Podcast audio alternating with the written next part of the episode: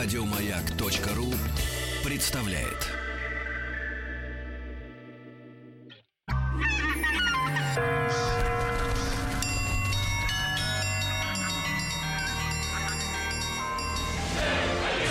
Русский мир. Истоки.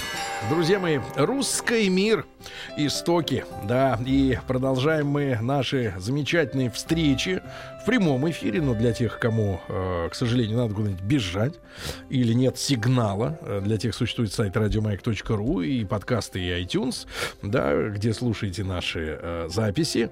Сегодня вновь в нашей студии Галина Владимировна Аксенова. Галина Владимировна, доброе утро. Доброе утро.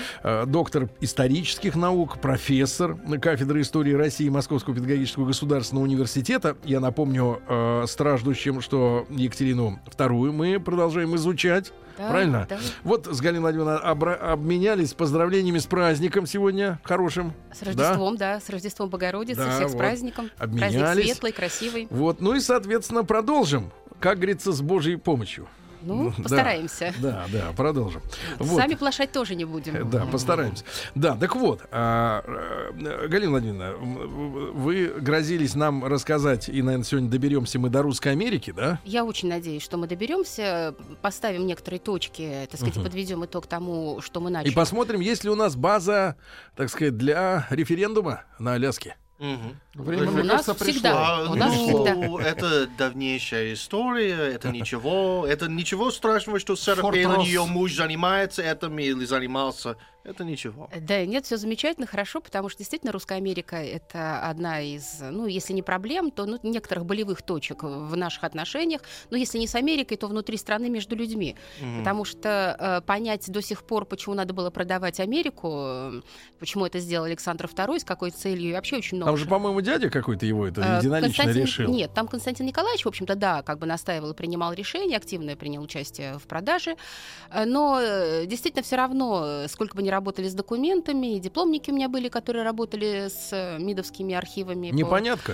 Э, Ну, понимаете, я до сих пор в этом вопросе разобраться не могу. И для себя какие-то решения Вы как историк. Да, как историк. И Вот. окончательные решения э, в моем сознании Мгм. пока вот не Мы сформулировались. его сегодня и сформулируем. Э, Вот, но решение мы- Вечем. я не Вечем. предлагаю решения принимать какие-то, но понимание того, как шел процесс освоения, описания дальневосточных окраин России и как Россия оказалась э, в Америке, на Алиутских островах.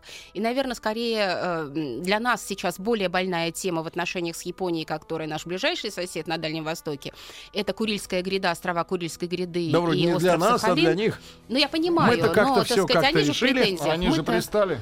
а Вот. Поэтому я думаю, что мы сегодня, вот сейчас поговорив, доведя до ума наши размышления о реформах Екатерины, а у нас, в общем-то, две э, такие глубочайшие и важнейшие реформы, одну из которых, об одной из которых мы начали говорить в прошлый раз, о губернской реформе, э, которая, в общем-то, и сформировала лицо, административное лицо российской государственности и позволила решить вопросы не просто там государственного устройства, это ясно с государственным устройством, а вот территориально-административного устройства.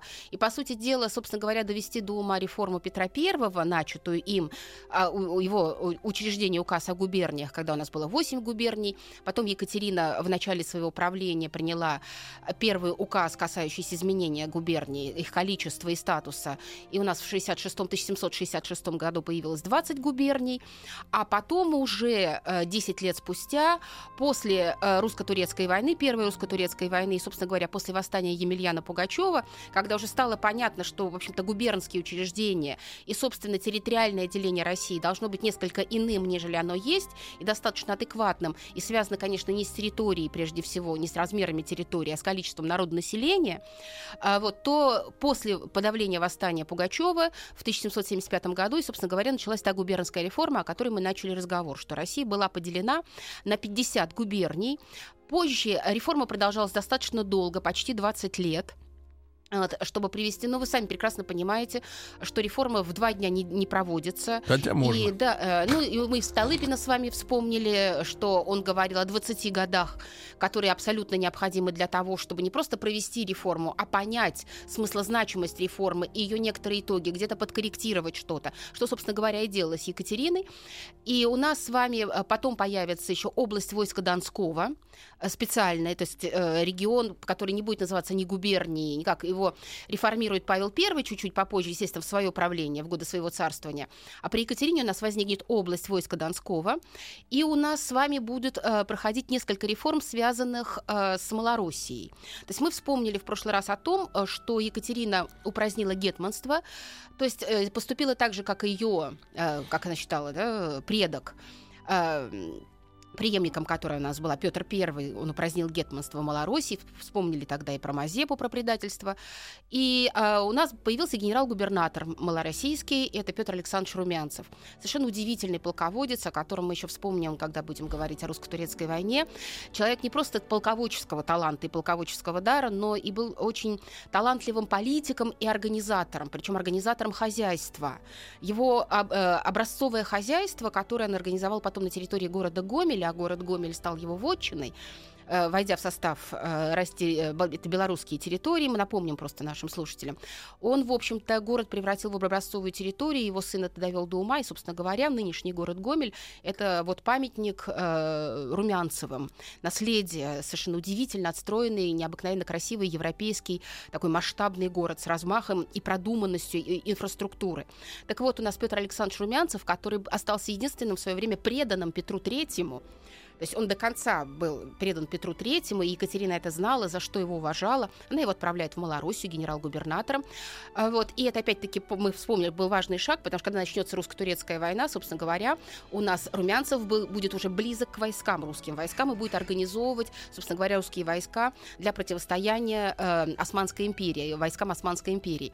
Поэтому э, впоследствии, когда э, завершится Первая русско-турецкая война, и огромные малороссийские территории войдут, э, и не только малороссийские а и причерноморские территории войдут в состав России, э, уже, э, собственно, малороссийское генерал-губернаторство будет поделено на губернии. У нас будет Черниговская губерния, Волынская губерния, Киевская губерния. То есть вот вы понимаете, что, в общем-то, реформы, э, губернские реформы, будут, губернская будет происходить постепенно, вот это вот губернское административное деление.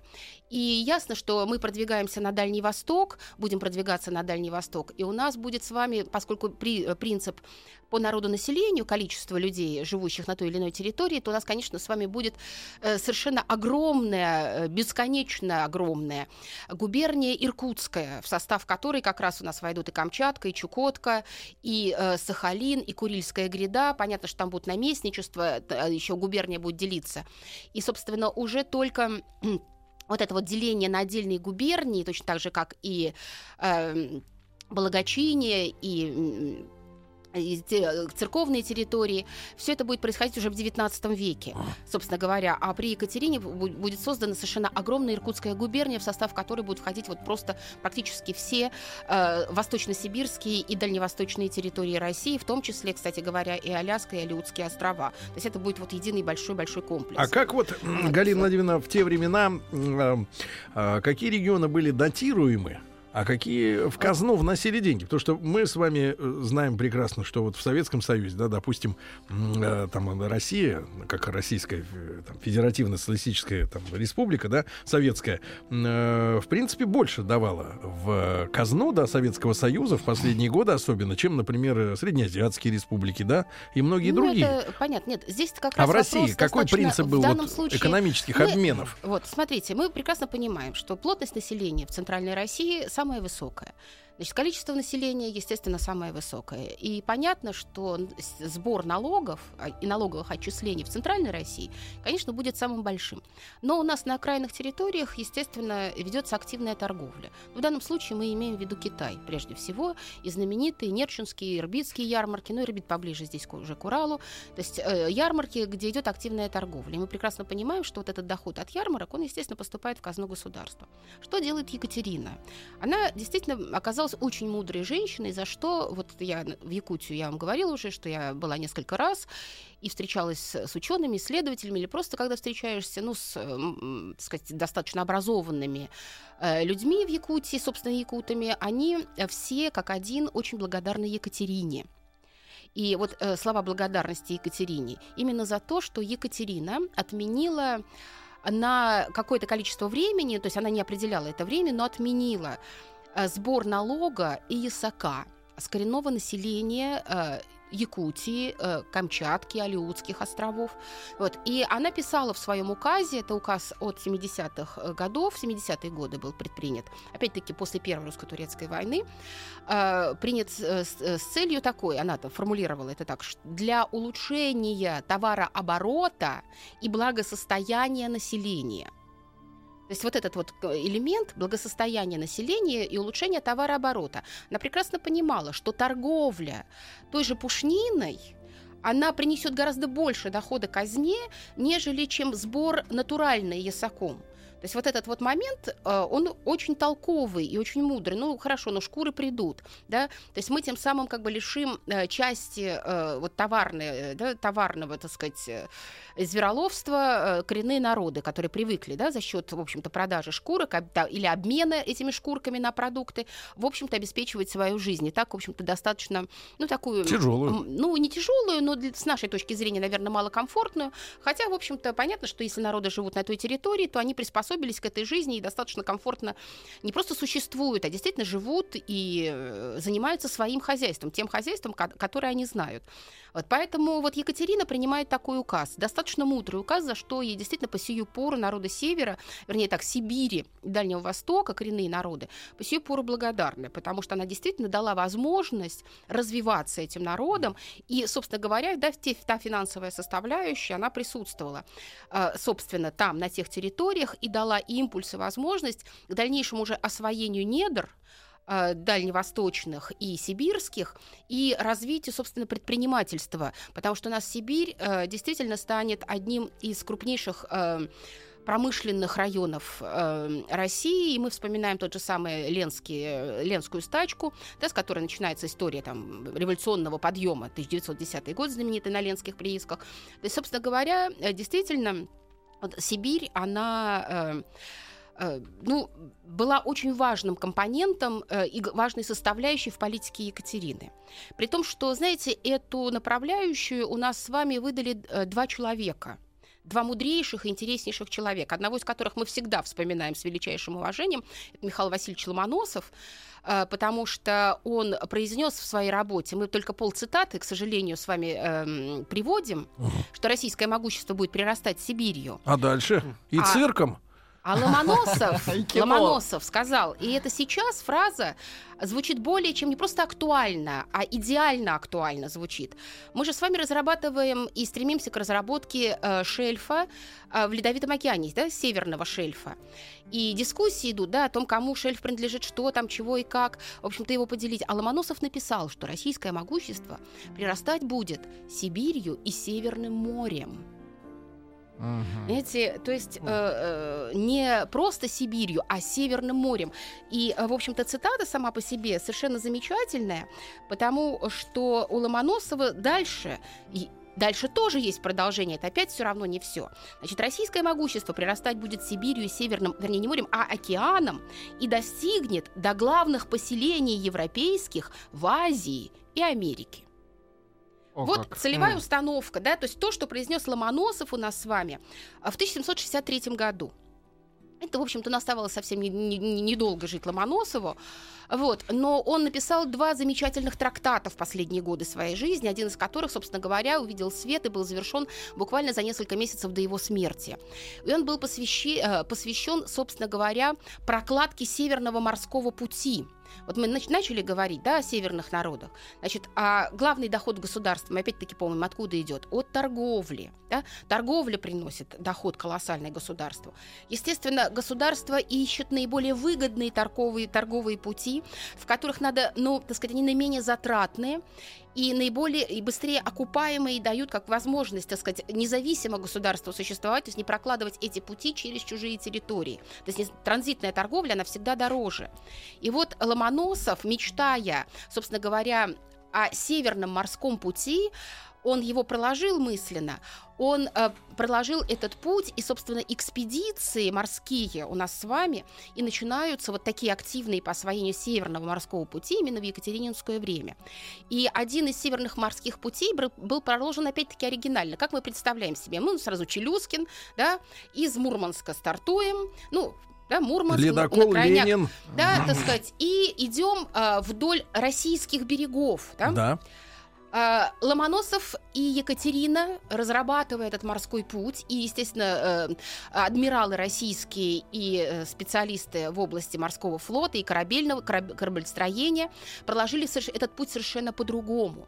То есть этот путь начинался в Архангельске, но у нас еще Кольский полуостров не был освоен, так у нас Архангельск был главным э, портом на севере России. Из Архангельска корабли должны были выходить, идти вдоль берегов Кольского полуострова, мимо острова островов э, Шпицбергена, идти к Гренландии, потом, естественно, Северным Ледовитым океаном мимо нынешних да, островов Канады, то есть вот эта часть, и уже выходить Так. к берегам русским со стороны Америки. М. То есть вот таким путем идти. э, такая петля. Да, такая петля, то есть и приходить. И этот путь был гораздо короче, по сути дела, и менее сложным. Ну, если мы опять-таки на глобус посмотрим с вами, и менее сложным, нежели чем идти от новой земли. У нас исследовалась очень подробно новая земля в то время. И, естественно, Северный Ледови- Ледовитый океан и акватория Северного Ледовитого океана более сложная с российской стороны, нежели чем с канадской стороны. Она там южнее, эта акватория, нежели чем наша акватория. То есть через Канаду. Вот, э, ну, мимо, да, тех берегов, там еще у нас вопросы И какая канадские, экономия не канадские. э, э, километража? Но это можно посчитать, Ну, примерно, уже, порядок. э, Порядок Тре- цифр не четверть? сравнивала, но достаточно. Нет, ну и главное, что, понимаете, есть еще определенные удобства. У нас главное что? Русские поморы э, э, путь на Шпицберген освоили очень давно. Кочи русских поморов, не корабли массивные торговые, а просто кочи русских поморов, То есть когда они идти ходили на бить. восток через Канаду. А вот, Мгм. да. Да. Да? ну у нас же, извините, сходил Колумб э, в Индию через да, западное полушарие, вот, и открыл э, нас западную Индию, да, так сказать, индейцы начали там появились, ну, по названию, да, то есть, собственно Индейцы говоря. появились после этого, да. Нет, ну по названию индейцев, да, шутка. потому что назывались-то они совершенно по-другому. То есть это здесь мы Колумбу этим обязаны, э, потому что он придумал, что он приплыл-то в Индию. Ну да. Э, Вот, э, поэтому, значит, э, естественно, открытия были совершены, и вот э, Ломоносов, да, этот, э, так сказать, и Чичагов у нас, наш замечательный русский адмирал, участник русско-турецких войн, то есть, э, ну, у нас вообще наши вот военные морские адмиралы, боевые адмиралы, были совершенно замечательными исследователями русского севера и А- Арктики и Антарктики, Э, вот, потому что тот же Лазарев, помню, Белизгаузен, Лазарев, это же боевые адмиралы, которые для нас открыли Антарктиду, которую Кук закрыл. Помните, что нет ничего там на, на юге, Ну да. искать никакого Кук континента не вбросил. надо. Да, ну Кук вообще замечательно, можно, так сказать, отдельно разговаривать о Не зря его съели, да? закрытиях, да. да. Только У? Высоцкого в песне. Хорошая песня, она очень умная у Высоцкого песня по поводу, да, хотели кушать и съели кука. Вот, поэтому здесь-то как раз мы говорим о том, что о таланте. И вот Чичагов у нас с вами отправляется в этот первый поход, Через Канаду? э, к- через Шпицберген и Гренландию, но м, состояние погоды и океана в то время было таково, что он смог дойти только до Гренландии. Ага. Дальше, э, собственно, уже погода, состояние льдов, э, океана, морей было таково, что дальше Гренландии пройти было невозможно. Это было чревато. Вот. И эта экспедиция, собственно говоря, но все равно этот проход до Гренландии, от Архангельска до Гренландии, представляете, какой маршрут, достаточно сложный. Сейчас на самолете-то мы летим, летим с вами, летим, сколько надо лететь, да? Э, Вот, как минимум часа 4, даже по 5 часов туда. И вот пройти, да, этот путь, то есть все равно разведка шла осваивались э, и, собственно говоря, и э, острова Новая Земля, да, это архипелаг А Новая в Гренландии Земля. уже тогда датчане сидели? Ну, в Гренландии у нас же, мы помним, что у нас э, викинги, да, в первые поселения в Гренландии. И тоже, по-моему, есть какие-то э, на- народные племена, которые там да, жили. да, конечно. Нет, но дело в том, что поскольку я вообще очень люблю историю освоения Севера, и вот эти путешествия, для меня эта тема это одна из моих любимых тем, я могу сказать одно, что вот история географических путешествий такова, что Гренландию впервые это вот открыли для Европы, собственно говоря, э, преступники викинги, да, которых ссылали из Преступники. да, из Скандинавии их выпроваживали, да, Эрик Рыжий, Лейф Счастливый, вот, которые туда пришли. Но самое интересное, что действительно ситуация, хотя морская там не всегда, то есть океан, море, э, самая удачная, но Гренландия, вот по, на момент, почему она стала зеленым островом, это не издевательство, а это то, что, собственно говоря, в Гренландии поспевала пшеница во времена ее открытия э, Скандинавии. Ну, это уже, знаете ли, Галина Владимировна, это как-то даже несерьезно. Галина почему? Владимировна Аксенова, доктор исторических наук, сегодня у нас с нами в гостях. Э, Времена правления Екатерины II у нас, и после новостей новостей спорта продолжим. Русский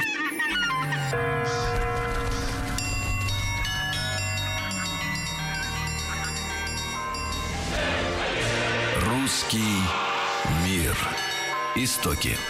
Дорогие друзья, итак, Галина Владимировна Аксенова, доктор исторических наук, профессор кафедры истории России Московского педагогического государственного университета. Не раз, кстати, вот в наших кулуарных разговорах замечал, что Галина Владимировна периодически уезжает на севера, Да. любит те места. Со своей стороны могу сказать, что вот с Рустамом Ивановичем его нет сегодня с нами. Но в нашем сердце он остался. Да, но мы путешествовать имели удовольствие однажды на наш крайний север, а именно на, э, платформу Приразломную. М. Уже завидую. Это фантастические места, когда нам нужно было долететь сначала до Архангельска, там пересели на другой самолет. И, наконец, э, э, из прибрежного поселка на вертолете 60 километров туда, э, в сам океан.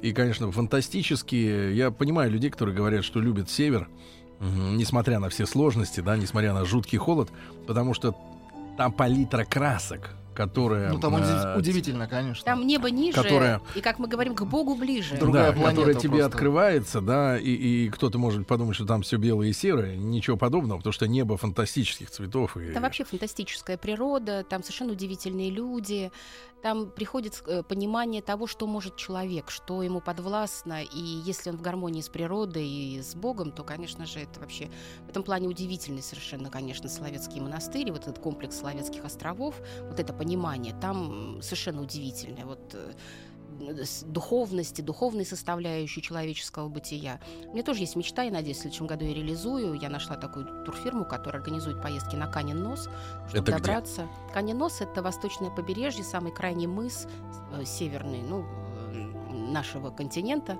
Вот, и самая северная точка восточного побережья Белого моря.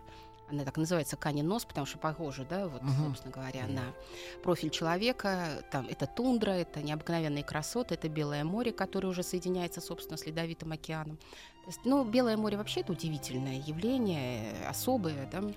Поэтому, конечно же, поморы, которые там взрастали, тот же наш Михаил Васильевич Ломоносов, ощутив мощь, собственно говоря, Белого моря, он у нас и получился тем вот мощным энциклопедистом, ученым, исследователем, который очень многое сделал для развития российской науки и, собственно говоря, для понимания, что есть Российская империя, российская государственность. Потому что его рассуждения и об истории государства российского, и о Северном мо- морском пути, и о могуществе России, и о том, что, собственно говоря, в кладовых Сибири и Северного океана у нас, собственно говоря, находится, и почему надо двигаться дальше к населениям и к поселениям азиатским и американским. То есть почему, в общем-то, собственно говоря, Россия должна расти территориально. А, Эта цель преследовала и Екатерина, для нее это была цель. А вы сказали, что кроме. Ломоносова еще второй да, был товарищ. я помню об этом, и это совершенно удивительный человек, который, наверное, тоже требует отдельного рассказа повествования. Это Федор Сойманов. Это удивительнейшая личность, которая, опять-таки, своей историей начинает свою историю в конце 17 столетия. Он длинную жизнь прожил, очень долгую. И, собственно говоря, он уже был таким солидным старцем по тем временам. Ему было за 70, когда он продолжал исследование Сибири и Дальнего Востока. И, собственно говоря, первая большая карта а, Америки, э, западных берегов Америки, то бишь Аляски, собственно, была составлена э, Федором Соймановым и предоставлена Екатерине в 1764 году. Поэтому, в общем-то, мы его за это нижайший поклон, потому что действительно, будучи тобольским главою, он организовывал и экспедиции, сам ездил в экспедиции, когда еще был в силах ездить. И вот эта вот работа над картографией, картографированием тех территорий, которые исследователь, исследовались, и в том числе Камчатки и, э, собственно говоря, уже берегов Аляски, это начало и честь э, вот, э, принадлежит Федору Сойманову. Поэтому, конечно же, о нем и пишут, и рассказывают, и вспоминают. И мы сегодня, слава богу, вспомнили, потому что это совершенно удивительнейший адмирал, удивительнейший государственный деятель, который вот Екатерине преподнес вот эту карту. Э, Карты надо забрать у э, к- американцев. э, карту об американских островах. Чтобы не Мы знали, честно- какие- Верните карты. Мы честно ваши. А ее вот. купили. Вот, э, ну, там, я, в прошлый раз мы с вами вспомнили, как там у нас Екатерина в 64 году, в 1700 составляла секретную экспедицию по исследованию дальневосточных территорий российских и, естественно, берегов Америки и островов э, северной части Тихого океана. И об этой секретной экспедиции у нас тут же Шлёцер и Миллер донесли э, французскому импе- королю. Да-да-да, Э, шпионы. Да, и тут же, так сказать, еще, так сказать, еще планы только верстались, уже донесли, и во всей прессе французской, так сказать, информация была опубликована. То есть секретная экспедиция, она превратилась э, в совершенно не секретную экспедицию. Потому что, ну вот, э, собственно говоря, да, вот шпионаж промышленный и непромышленный, э, вот научный шпионаж, он, в общем-то, развит был во все времена. Вот. Но мы главное, что для себя еще открываем, потому что мы говорим о реформах Екатерины, а здесь у нас, понимаете, как раз реформы очень хорошо соединяются вот с освоением дальневосточных территорий Русской Америки. Потому что, э, ну, про губернскую реформу мы вспомнили, да, что появилось губернское самоуправление, что у нас появились более 200-216 новых российских городов, то есть статус получили, что, так сказать, система налогообложения. Но главное другое, что у нас появилось губернское самоуправление, выборные лица, которые, собственно говоря, на местах занимались решением очень множ... многими важными, собственно, территориальными вопросами, проблемами земли, вот той территории, на которой они располагались. Вот. И главное, что еще было сделано вот в губернскую реформу входило, что было чрезвычайно важно для всех территорий, которые в составе России находились. Губернская реформа включала в свой состав еще реформу судебную. Вот. И были созданы суды, отдельные суды, уголовные, административные суды. Были созданы совместные суды, такое интересное явление, ну, что по примирению сторон, да, вот примирить стороны, не, ну, не идти уже, так сказать, драться до конца и кого-то э, садить, да, сажать, в общем-то. А, но и, так сказать, примерять стороны, и об этом думали. Были созданы казначейства, э, вот, собственно, вот в губернскую реформу э, говорилось и о казначействах, и об организации, то есть все вопросы А как тогда финансовые. каралось казнократство? Ну, Наверное, будет интересно. Мы с вами об этом уже вспоминали, ну, о наказаниях. То есть это, да, и, кстати говоря, Екатерина у нас э, пытается отменить смертную казнь э, вот вообще. И, собственно говоря, смертная казнь была отменена. Она применялась только в очень крайних случаях. Ну, мы, ну, государственные колор... преступники, да? Да, то есть причем это уже, ну вот, э, вы помните, 5 декабристов и 5 э, народовольцев у нас, да? Ну, то есть за все, за весь 19 век 15 казней за весь 19 Не густо. век. Вот, то есть отмена смертной казни, и, собственно говоря, Екатерина а, принимает целый ряд важных законов, связанным, а, связанных с тем, а, как нужно помогать населению э, в период бедствий, то есть природных, стихийных, национальных, э, военных, разорений. То есть МЧС. там, так сказать, да, раскрывать, то есть закрома, э, так сказать, чтобы цены не поднимались, там, так сказать, чтобы там спекуляции не занимались, наказание за спекуляцию предусматривается особое, так сказать, в особых размерах. То есть вот свод законод... законов был прописан достаточно жестко э, вот в этом плане, то есть что делать и как поступать. Хотя Екатерина все время провозглашала, что Россия может быть только сословным государством, только сословие, никакого равенства и только не просто самодержавие, но Россия, да, это тирания, и другой власти в России быть не а может. А как она это мотивировала? А у нее достаточно интересные аргументы, кстати говоря, могу процитировать. Давайте познакомимся. Любопытно. Могу процитировать, я захватила вот такую да, кусочек, да, да, цитатку. Хорошо. Она написала, вот, раз, так сказать, размышляя, да, тогда о наказе э, уложенной комиссии, Екатерина написала трактат, который называется «Заметка о тиранах». Угу. Она, я же говорю, она была философом, она, ну, просветителем, и просветительские идеи, там же у просветителей тоже много разговоров о тиранах идет. Так вот, неудивительно, что в России было среди государей много тиранов. Да, первая фраза. Народ от природы беспокоен, неблагодарен и полон доносчиков и людей, Э, которые под предлогом усердия ищут лишь как бы обратить в свою пользу все для них подходящее. Угу. Надо быть хорошо воспитану и очень просвещену, чтобы отличить истинное усердие от ложного, отличить намерение от слов, и эти последние от дел. Человек, не имеющий воспитания, в подобном случае будет или слабым, или тираном по мере его ума. Лишь воспитание и знание людей могут указать настоящую середину – то есть, ну, как бы вот тирания, понятно, что люди беспокойны, но при этом вот можно смягчить, да, тиранию, если народ будет просвещен. То есть вот это, да, просвещенная монархия, и, собственно говоря, вот эта идея о всеобщем просвещении, то, о чем мы с вами еще в первой передаче говорили, да, ее идея об образовании, очень интересная реформа, которая не реализовалась, потом будет реализовываться, ну, такое всеобщее просвещение, система, создание системы просвещения, потому что вот просвещенный человек не может совершить преступление. Но пока он не просвещен, значит, надо им управлять, да, подавлять uh-huh. его пороки, значит, должна быть тирания для этого только тирания и существует. Угу. То есть не тирания в сугубо отрицательном, да, а неограниченная самодержавная монархия. И вот у нас Екатерина, помимо вот, так сказать, административной, то есть губернской реформы, да, которая, так сказать, исправляет, не исправляет, проводит, э, создает полицмейстерство, то есть у нас, в общем-то, полицейская система, создается при Екатерине. И А про- до этого что было? Э, ну, у нас, естественно, были... Добровольцы? Нет, у нас, нет, у нас Было было, ну, так сказать, просто она систематизирует все. Ясно, что там околотошные у нас появляются. То есть, ну, э, система вводится. Вот, э, полицейская система. И главное, что она проводит городскую реформу. Вот, собственно говоря, городской реформы мы обязаны Екатерине появлением гильдейского купечества.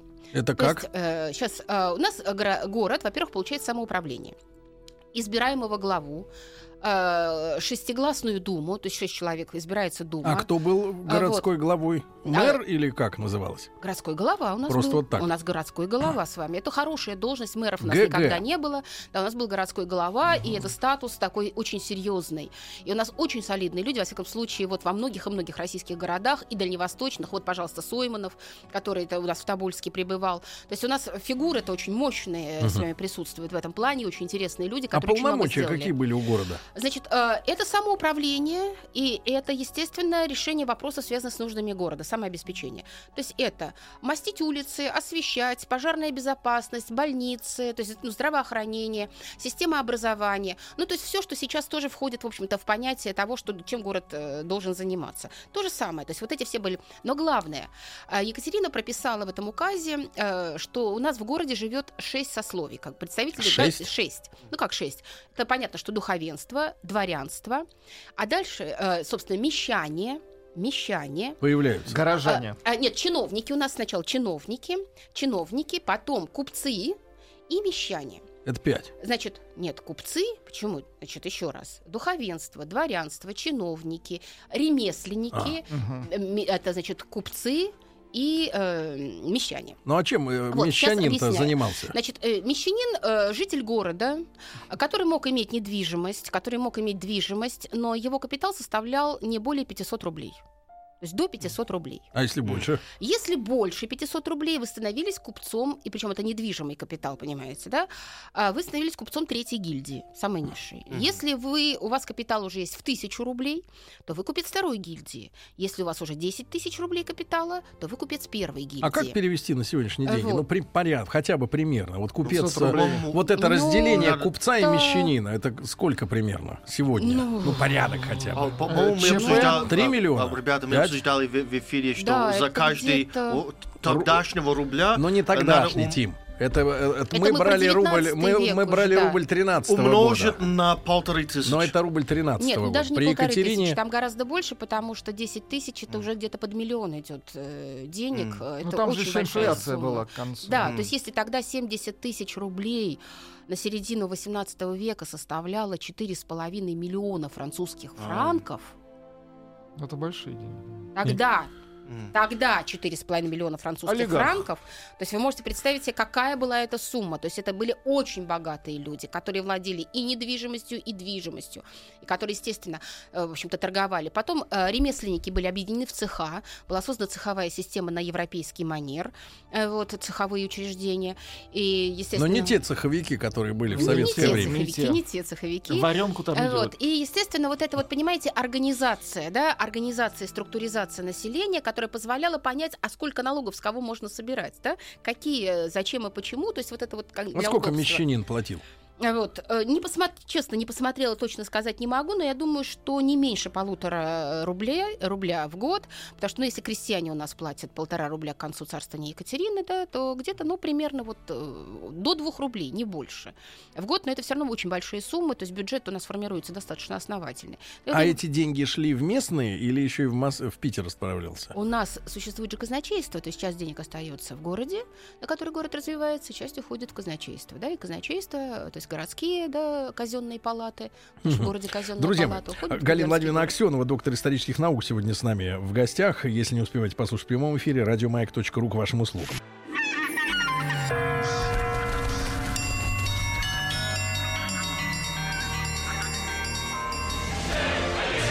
Русский мир. Истоки. Друзья мои, итак, с Галиной Владимировной Аксеновой, доктором исторических наук, говорим о э, реформах да, в, в правлении Екатерины II. Городская реформа да, и разделение товарищей на, соответственно, сословия. На группы, сословия, А да, можно так было, сказать. например, мещанину жениться на ремесленнице? Если, конечно, такая была. Ну или на Купчихе. Ну, вот запреты были какие-то по Мгм. перекрестному, Вы так знаете, сказать? можно было вскочить в лифт запреты социальный. А запретов социальных, по сути дела, у нас не было никогда. Особо была какой-то такой этикет морали, политез какой-то, в общем-то, достаточно То есть непонятный. не позволили бы просто. Э, ну, вот, в общем-то, да. Хотя вы прекрасно понимаете, На что вторая товарищеском половина... партсобрании осудили. Ну, вторая половина Не 19 стоит. века нам уже дает совершенно другое. Поскольку дворянство разорялось, а купцы богатели, то дворянину надо было обзавестись деньжатами, а купцу дворянским титулом. И, так сказать, это все взаимообразно, очень симпатично происходило. Точно так же, как у нас это, в общем-то, происходило все замечательно. А, Ну, и в веке 18 ясно, что там, так сказать, адюльтера было достаточно, но при всем при том вспомним судьбу Шереметьева, да, и Параши Жемчуговой, Просковье замечательная история любви, так сказать, граф Шереметьев, богатейший и, и древнейший род российский, и да, один из представителей женится на своей актрисе, крестьянке Просковье Жемчуговой, которая обладала ну, совершенно неимоверными талантами, певческими талантами, была одной из лучших оперных певиц того времени. Ну вот он же женится, понятно, что это свет не принимает, да, ну есть как бы, да, вот, ну неприлично. Вот. Но с другой стороны, в России этого все-таки не было, ну, такого вот запрета не было, и слава богу, мы с вами не страдали от того, что, чем страдало европейское общество европейское дворянство, когда они переженились все двоюродные братья на, так сказать, на сестрах и И вы так сказать, рождались. и вырождение, да, и судьба Тулуза Латрека, да, и Тула- судьба Тулуза Латрека в этом, ну, как мы, да, каких-то ярких э, судьбах говорим, она очень показательна, что, да, вот к чему, собственно говоря, приводят вот такие родственные связи, контакты. То есть вот этой жесткости не было, и, слава богу, русские уходили в походы и женились на туземцах, да, так сказать, там женились, выходили замуж, так сказать, вот это вот смешение оно нормально, оно и кровь освежало, и в этом ничего предосудительного не было. Другое дело, когда ты государь, и какие-то нормы и права, вот мы входим в систему, да, еврос- европейскую, и 19, 18 век нам дает то, что уже русские, представители русских э, русского императорского дома, ну, рода Романовых, они, в общем-то, предпочитают, да, выбирать э, себе представителей царских, императорских домов эм, европейских. Оттуда, кстати, Э, вот. проблемы из... И проблемы, собственно говоря, привели. и пришли оттуда, потому что так-то они же в, в это созывали, помните, вот смотр невест э, совершенно был замечательный. Да. Съезжались э, знатные и не особо знатные дворянки, представители там боярских родов. А с чего вот это началось? Вот, з- Это Петр у нас эту моду с вами вводит, э, собственно говоря. Оттуда тягать. Э, Ну, он же съездил в Европу, у нас просветился. Моншу вот. завел Грозный себе. вроде тоже выбирал. Э, Ну, Грозный-то сватался у нас к Елизавете Английской. Вот, но та ему отказала. Он стал свататься к ее сестрице, к Марии. Вот. Я тоже отказала, в общем-то. А может быть, стоило, собственно говоря, подумать, тогда. Потому что все-таки Владимир Мономах у нас был женат э, на английской э, принцессе. Поэтому тут какие-то связи-то истории были, когда-то были эти истории, потом они завершались, и да, у нас, так сказать, внутренний подбор был такой, выбирали, женились, да, так сказать, представителях свои- своих а, э, родов. э. А потом вот Петр Первый у нас, да, он женится на Екатерине Алексеевне, э, пытается выдать своих дочерей замуж за да, иностранцев, там Анна Иоанновна, та же Курлянская история. И вот мы видим все эти истории с вами. Несчастная любовь Елизаветы Петровны, когда тоже, так сказать, не, не вышла замуж Добром не кончилось. сватали. Вот. И, собственно говоря, вот история Петра и Екатерины. И далее везде, так сказать. Вот, собственно, у нас Павел, Павел женится, да, Марья, первый брак Наталья Алексеевна, Марья Федоровна, так сказать, и далее, далее, далее. Мы в итоге с вами видим, чем, собственно говоря, вот это представители тех родов, э, хотя, в общем-то, можно гордиться тем, что в Англии, собственно говоря, то есть в английских да, королях, э, нынешних правителях течет кровь потомков Николая II. Да, они вообще немцы. Э, Вот. э, Ну, На какую, так сказать, э, помните, да, что пускайте кровь, да, пускайте кровь, Екатерина, помните, да, говорила, чтобы осталась одна русская, да, побольше, когда пускали ей кровь. Мы с вами цитировали ее, эти замечательные слова, то есть понимание того, что русская кровь все-таки в ней есть. Она пыталась всегда доказать, сказать, утверждать, что в ней есть русская кровь, и, в общем-то, наверное, это сермяжная правда. Вот где-то что-то там вот, А вспоминая они нас, э, откуда Шарикова. кровь-то из людей вынимали? Из руки или ноги вскрывали? Или прямо из головы. Нет, ну вскрывали вену, и обычно вена на руке, ноге, там, я не знаю, что это, так сказать, лечебные тайны к врачам все И вопросы. сливали. А Вот, к врачам. Кровопускание. Немцев. Обычно то, что на картинах, это вот присутствует. Но возвращаясь Рейн. к нашей замечательной да, истории. То есть вот городская и губернская реформы, конечно, очень много дали для обустройства городов и губерний, и для расцвета городов. И если вы помните, Екатерина, э, пропутешествовав несколько раз по российским городам, еще до рус- Первой русско-турецкой войны, а потом и в Крым спутешествовав, она, собственно говоря, занимается планировкой русских городов. И благодаря стараниями Екатерины был разработан э, комплексный план обустройства русских городов и строительства, плановое строительство. Такой стандарт был введен. Какие дома можно строить, меньше каких нельзя, чтобы обязательно каменные дома, чтобы Некие противостоять нормы. пожарам, да. Какие улицы прокладывать. У нас в этом пл- плане очень любопытная история города Костромы. Вот, э, костромичи э, любят об этом рассказывать, потому что когда приезжаешь, у них очень интересная планировка города, он вдоль Волги, берегов Волги, но расположен он так, улицы от центральной площади, которая называется Сковородкой, расходятся во все стороны, и получается как бы веером улицы расходят. Говорит, это Екатерина приехала, положила веер на карту и сказала, вот как вы на моем веере, и вот так и получилось. Вот эта площадь, да, вот как у веера центральная часть, за которой рука держится, и улицы от этого веера расходятся по, да, во во все стороны города Костромы. Вот, говорит, вот э, Екатерина придумала веер. Вот это веерное расположение улиц, немножко напоминающее Санкт-Петербург. Но вот Кострома любит об этом поговорить. Но вот эта планировка, обустройство городов, строительство, э, активное строительство русских городов, то, что было у нас с вами заторможено в Петровскую эпоху. Потому что вы помните, что всех каменных строителей, каменщиков и каменных дел мастеров он собрал в Питер, и было запрещено каменное строительство по всей Руси в том числе и в Москве.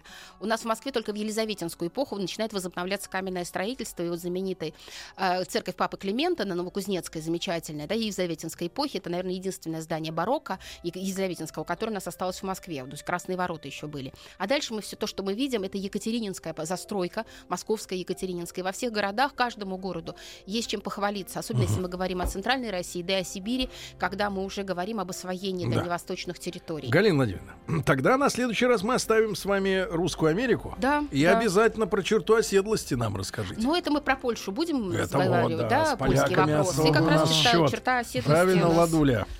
С этих не слезем. Значит, Конечно. Галина Владимировна Аксенова, доктор, истори- доктор исторических наук, профессор кафедры истории России Московского педагогического государственного университета. Как всегда, от всех слушателей вам большое спасибо. Спасибо вам Спасибо. огромное. Еще больше подкастов на радиомаяк.ру.